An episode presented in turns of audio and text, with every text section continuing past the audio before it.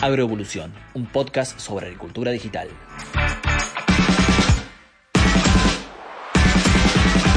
Hola, bienvenidos, ¿cómo andan? Bueno, espero que muy bien y más aún si le han dado play a este episodio que va a estar cargado de datos. Yo soy Jeremías Robot, trabajo en Fieldview y aquí comienza un nuevo capítulo de Agroevolución, que es este podcast que hemos creado para hablar de todo lo referido a la agricultura digital. Aquí charlamos con distintos referentes del sector agropecuario acerca de nuevas tecnologías, sus historias, cómo ven el sector, el futuro y tantas otras cosas más. Bueno, ya mismo paso a presentar al entrevistado de hoy, que, bueno, va a ser muy interesante porque es un, emprendedor eh, del rubro tecnología que, tanto nos interesa a nosotros. Eh, él se llama Marcelo Dumanjó, es eh, accionista y CEO de Alvis, que es una compañía proveedora de servicios de Internet fija y móvil en el ámbito rural. Fue CEO e integró el directorio de compañías de diversos sectores, como químicos, agroquímicos, petroleras, de utilidades y de agronegocios eh, tanto locales como internacionales. Y bueno, tiene muchos estudios, tanto aquí como en el exterior, eh, grados y posgrados varios. Marcelo, mil gracias por recibirnos y charlaremos un ratito. ¿Cómo andás? Hola Jeremías, ¿cómo estás? Bien, bien, bien.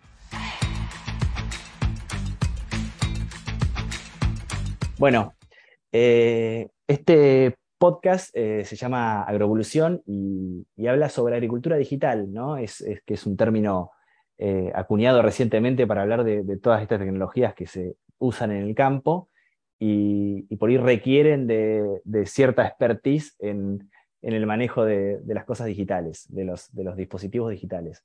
Eh, en primera instancia, y no sé qué, tanto vos conocés del agro y, estás embebido en los en los negocios del productor agropecuario, pero me gustaría que nos cuentes cómo ves eh, la incursión de la agricultura digital en la Argentina y qué, qué, variables ves que, afecten a, su uso. Eh, bueno, eh, la verdad que em, esto es una realidad hoy que em, irá creciendo en la medida que, que se vayan cayendo las barreras de adopción y, fundamentalmente el miedo o el, desconocimiento y, el foco comience a migrar del rinde, del cultivo, a la productividad. ¿sí? Em, eh, claramente eh, creo que el tema de agricultura digital y de precisión eh, es un tema que llegó para quedarse. Em, hoy eh, a pesar de que se está desplegando, todavía estamos, yo diría que en, los primeros pasos. Eh, hay muchas eh, aplicaciones, soluciones que a veces abundan y marean. Entonces, cuando hay demasiadas cosas, a veces el productor no sabe para dónde agarrar. y, bueno, y, y, las distintas especialistas y obviamente los asesores de, eh, ingenieros agrónomos especializados en, en, el campo y en, y en la productividad, todo este tipo de cosas, irán guiando a los productores a llevar esto a, que, a que sea digamos, una realidad ya no general o en libros o en biografías, sino una realidad aplicada en su campo. Em, cuando, cuando yo digo de que de, de, migrar, de ver el rinde a ver eh, la productividad. Obviamente las explotaciones sofisticadas, las grandes explotaciones en Argentina, eso lo tienen muy, muy embebido, muy, muy internalizado, pero en general, por lo menos desde nuestra experiencia, el productor agropecuario más pequeño todavía no está mirando esa brecha de, digamos, de rentabilidad final. Eh, y entonces ahí es donde creemos la agricultura digital es donde tiene todo para ganar. Eh, en ampliar los márgenes de rentabilidad del productor agropecuario, en hacer más eficaz y eficiente la utilización de los recursos, en que mm, en la, en la correcta utilización del suelo y de todos los productos que, se utilizan para, para, lograr los rendimientos de los distintos cultivos.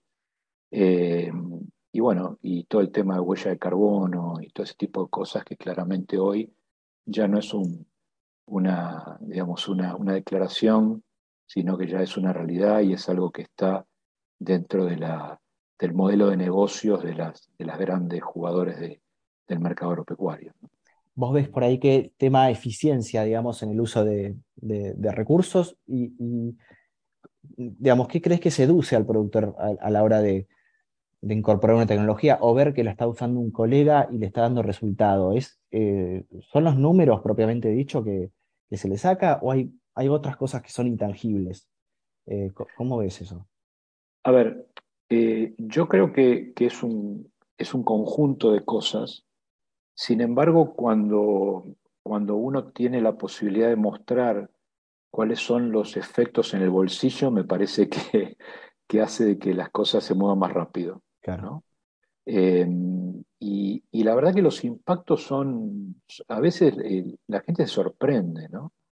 Y yo en general trato de contar eh, ejemplos de estas cosas, ¿no?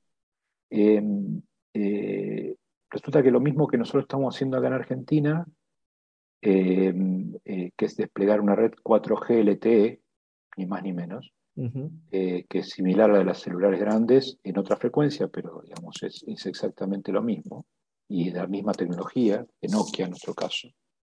Eh, resulta que esto ya existe, por ejemplo, en Brasil, si no es muy lejos, ¿no? Están casi todas las geografías, muchas geografías, pero en Brasil está.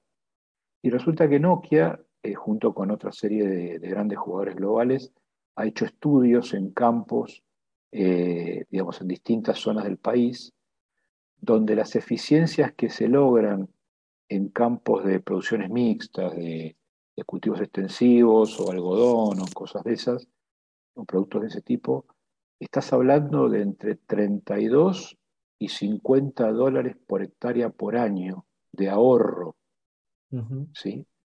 Entonces, eh, son valores muy grandes, o sea, no son insignificantes como para dejarlos pasar.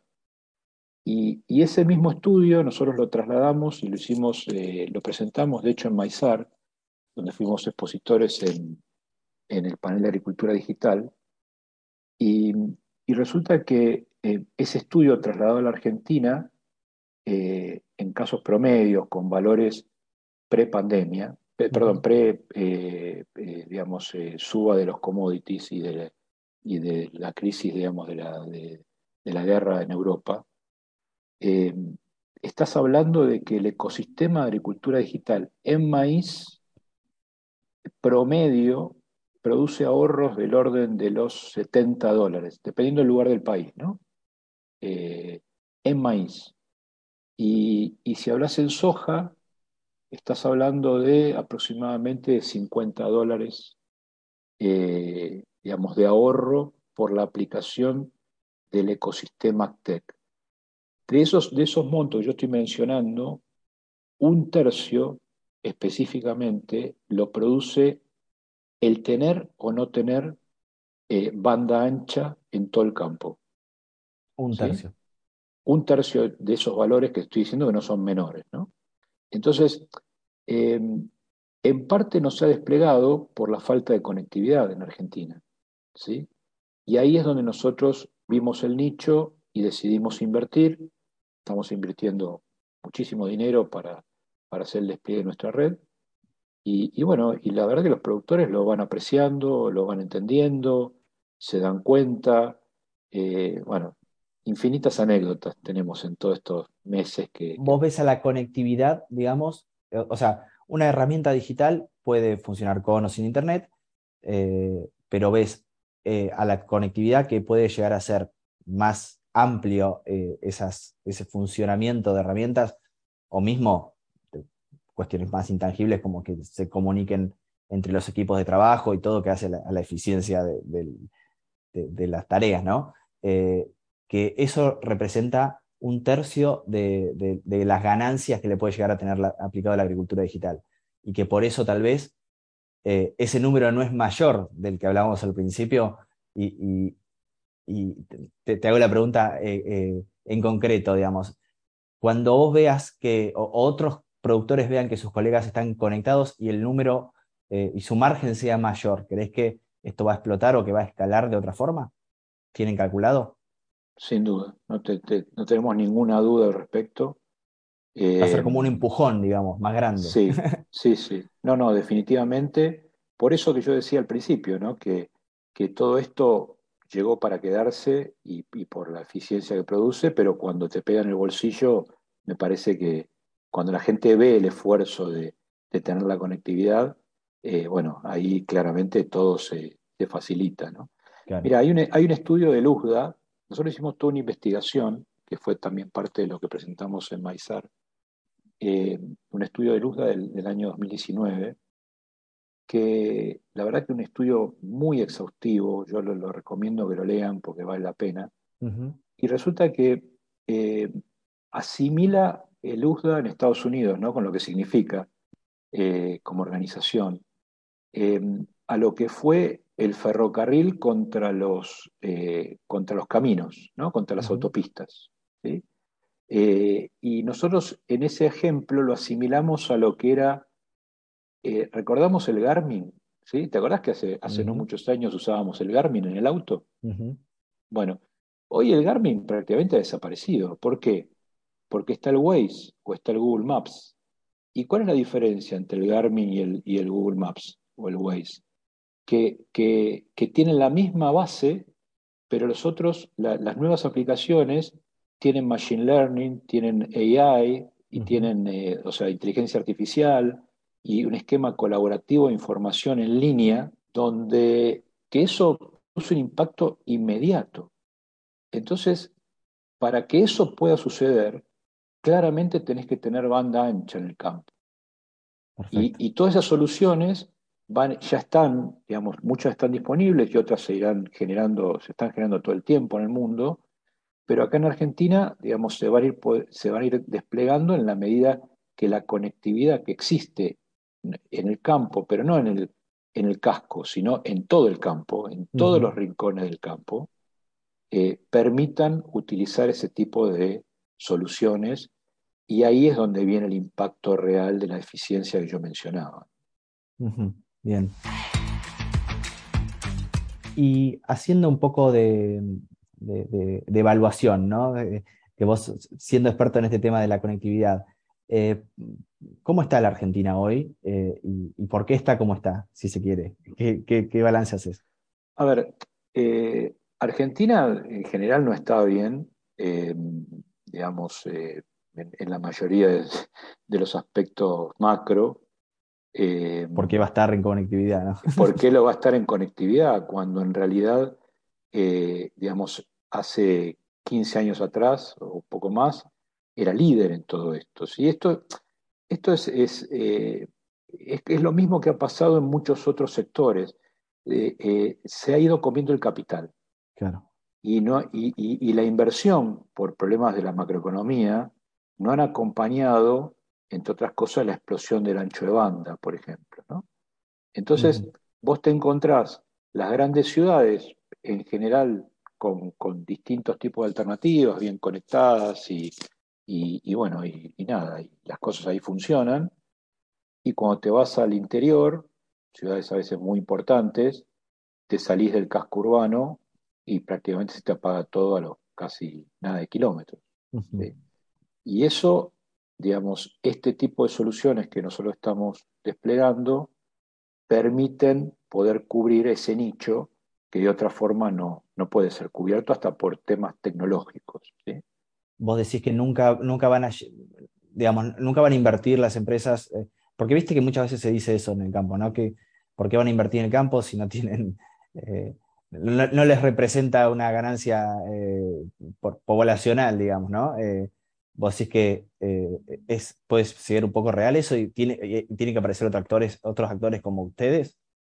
A ver, Hoy, eh, en general, el negocio de telecomunicaciones está, está dividido entre los tres grandes jugadores, Movistar, Claro y Personal, que la verdad que eh, hacen un, dan un buen servicio, razonable servicio en las grandes ciudades.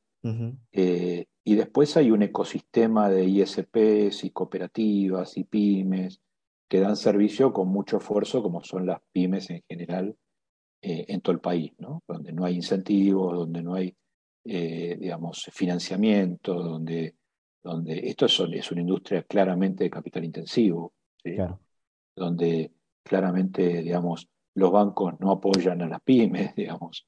Eh, bueno, entonces, esa es la, situación en general. Em, y por el otro lado, del punto de vista tecnológico, los anchos de banda que requieren, que requiere cada vez más, eh, digamos, el, el, habitante del interior, eh, hace de que en realidad en las frecuencias que hoy están adjudicadas para las grandes operadoras, tendrías que poner tantas radiobases en el medio de la nada que hace el negocio inviable. Entonces, esa es la razón por la cual eh, es muy difícil que, los grandes jugadores vayan a dar señal en el medio del campo. Perfecto.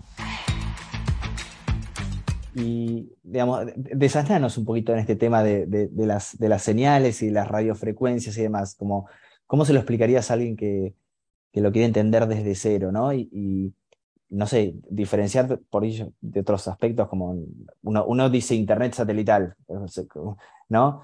Eh, ¿Qué es lo que puede llegar al campo? Y nada más. Mostrarnos un poco el, abanico de posibilidades que hoy, hoy, se tiene de llegar con Internet al campo.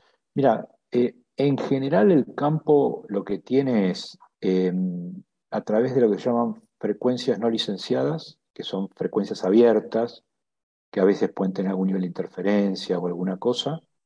Eh, digamos, ¿qué es lo que, viste esos, esos paneles que requieren línea vista, que para poder tener eh, eh, internet en un punto, ¿correcto? En el casco, en la oficina o donde fuese, pero eso es un internet, a veces de buena calidad, a veces no tanto, en un punto. Fija, digamos, lo que fija, fija. Fija. Y te diría, si el proveedor es bueno, deberías tener un ancho de banda razonable o bueno. ¿sí? Eh, después... así eh, tienen muchos campos ya hoy. así, tienen muchos, así tienen muchos campos en el casco o, en, eh, donde vive la gente, digamos. ¿no? Para, en realidad, ese Internet, ¿para qué se utiliza? Se utiliza para, en la medida que uno tenga que, esté trabajando en la casa, bueno, lo utiliza. Mandar un mail.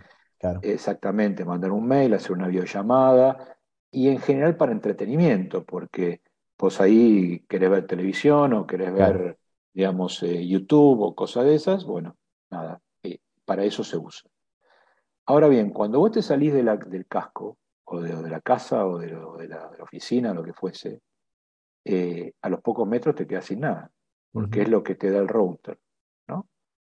Entonces, ahí es donde debería haber frecuencias 4G LTE de eh, las distintas celulares o de compañías como, como la nuestra, eh, digamos que eh, debería iríamos cubrir, se va cubriendo en base a la necesidad y la demanda.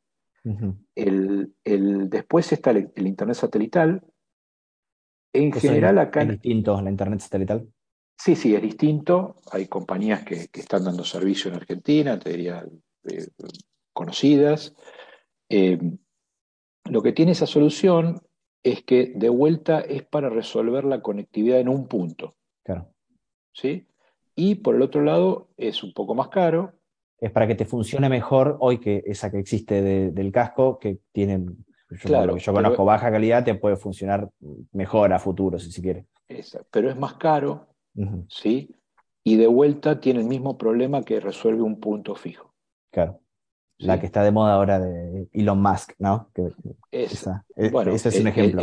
exactamente. después de eso podemos hablar también.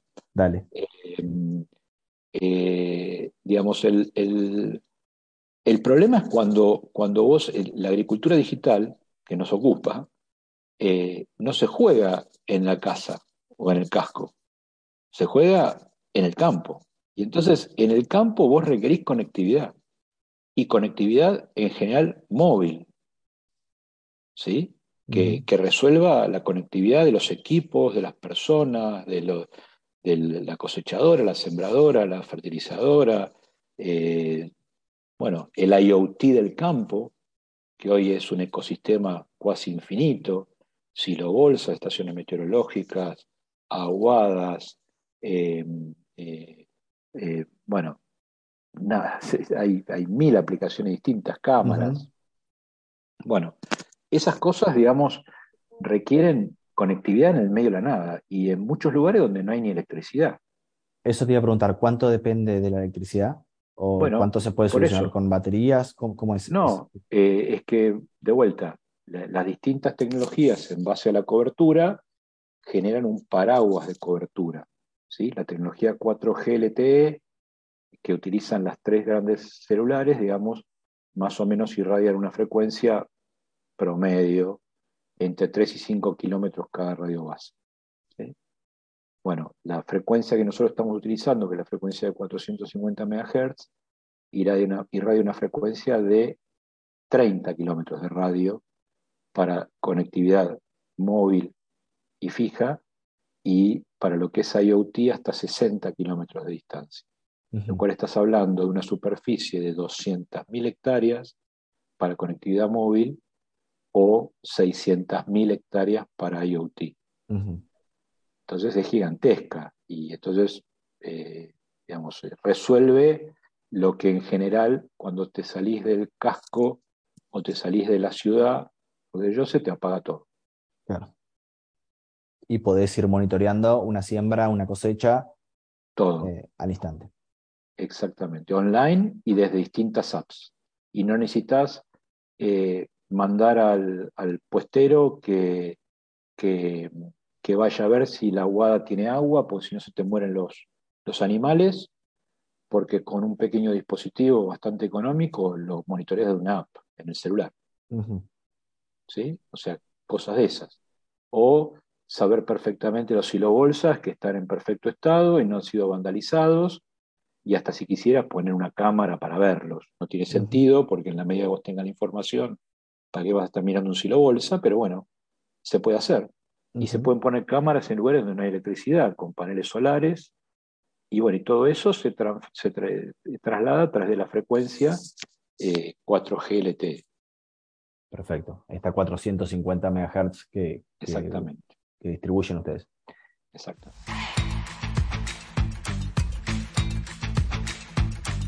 Marcelo, nos quedan 10 minutos, así que ya tenemos que ir eh, redondeando esta charla, eh, pero quiero que, me cuentes bien de la empresa, eh, ¿no? Que, se llama Alvis. Primero, ¿por qué se llama así? me parece un nombre curioso. ¿De dónde viene? Y contame un poco su, génesis, si se quiere, si es de, otro lado, si, si es del país, y cómo, cómo, la fundaron. No, es una compañía argentina, existimos hace 15 años, eh, todos eh, accionistas somos eh, de carne y hueso argentinos, estamos apostando y haciendo una gran inversión en, desplegar esta tecnología.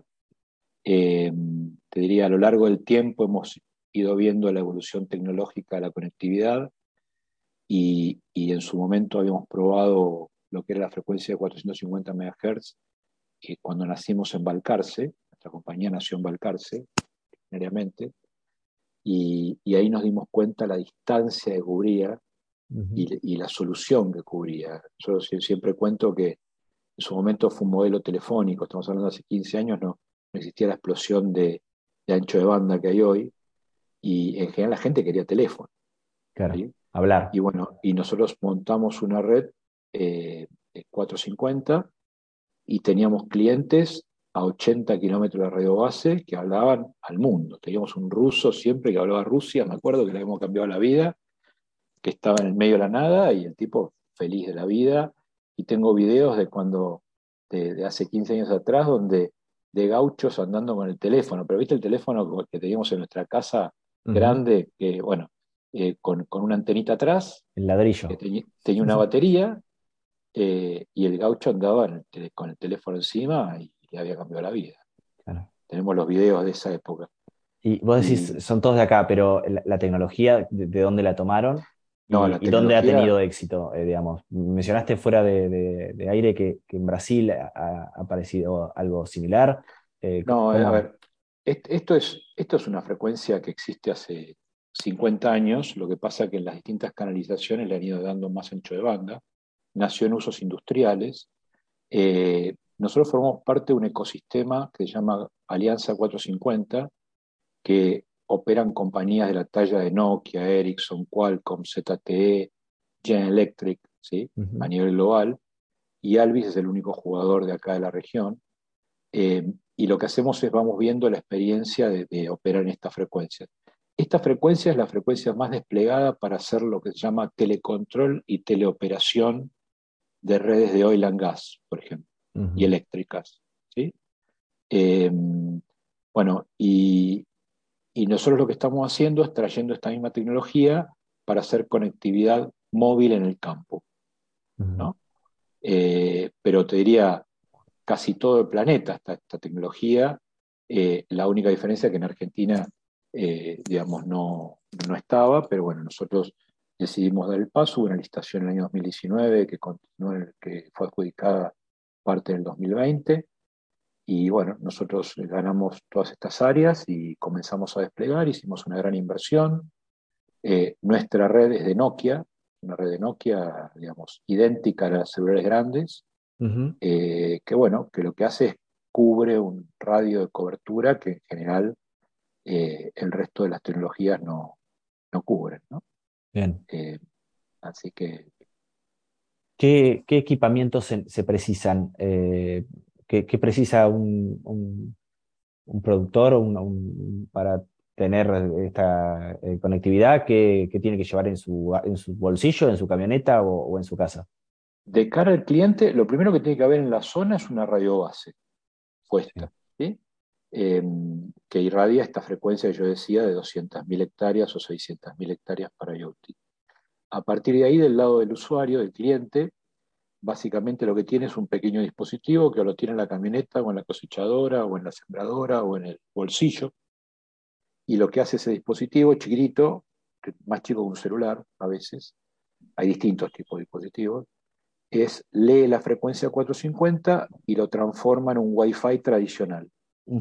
Entonces, vos agarras tu celular, buscas una red que te aparece, que se llama Alvis, dependiendo del dispositivo, la que sea, te colgas ahí y te vas a 30 kilómetros de distancia y tenés el mismo celular que tenías en la ciudad y cuando te fuiste un poquito, te alejaste, se te cortó y no te entró más nada, bueno, seguís conectado con tu propio celular y con todo lo que corresponde. Eh, Alvis tiene el cuarto código de operador móvil de Argentina desde hace un año y medio.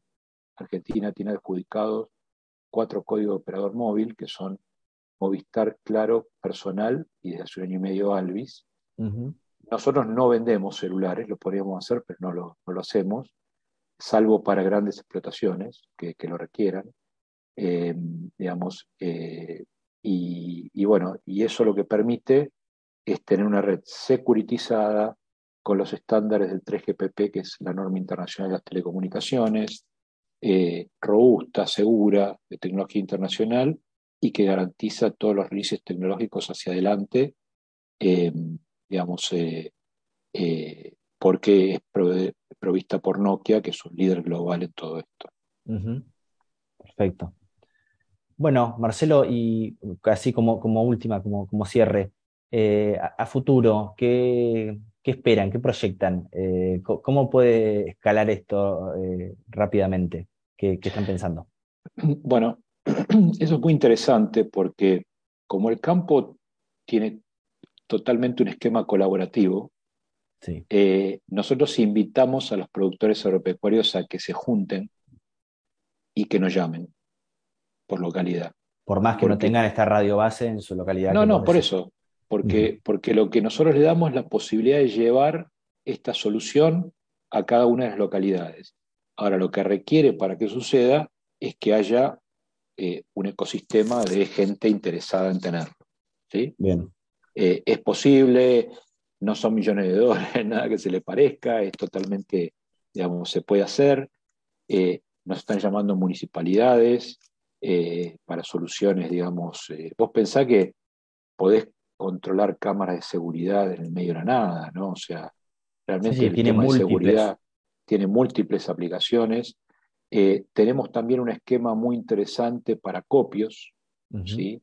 que, en general genera un modelo de negocios, o sea, muy interesante para poder distribuir nuestro servicio en la localidad donde están.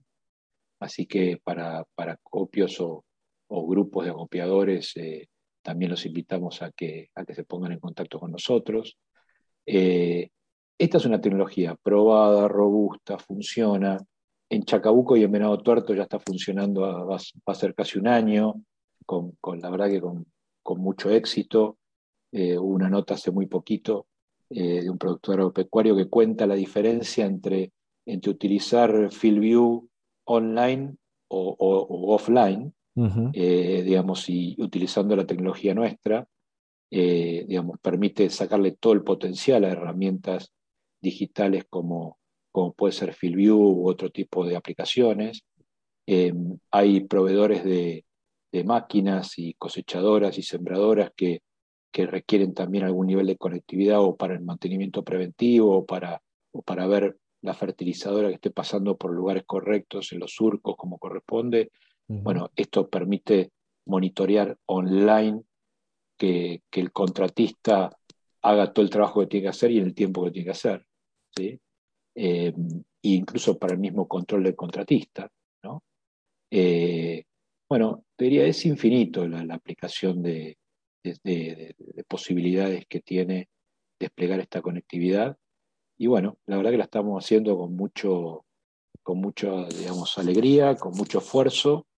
Eh, es, no es solo para el campo, sino que también tenemos, eh, estamos, eh, digamos, desarrollando proyectos, bueno, en el campo también para grandes explotaciones agropecuarias, pero también para verticales de oil and gas, para minería, para utilities.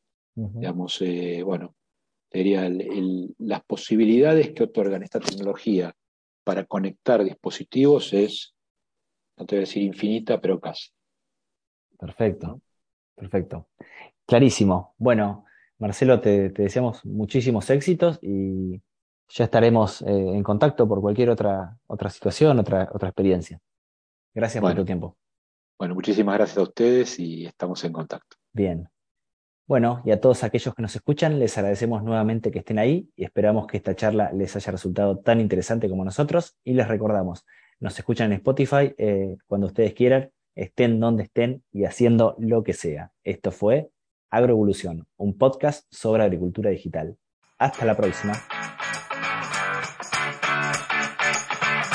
Esto fue Agroevolución, un podcast sobre agricultura digital.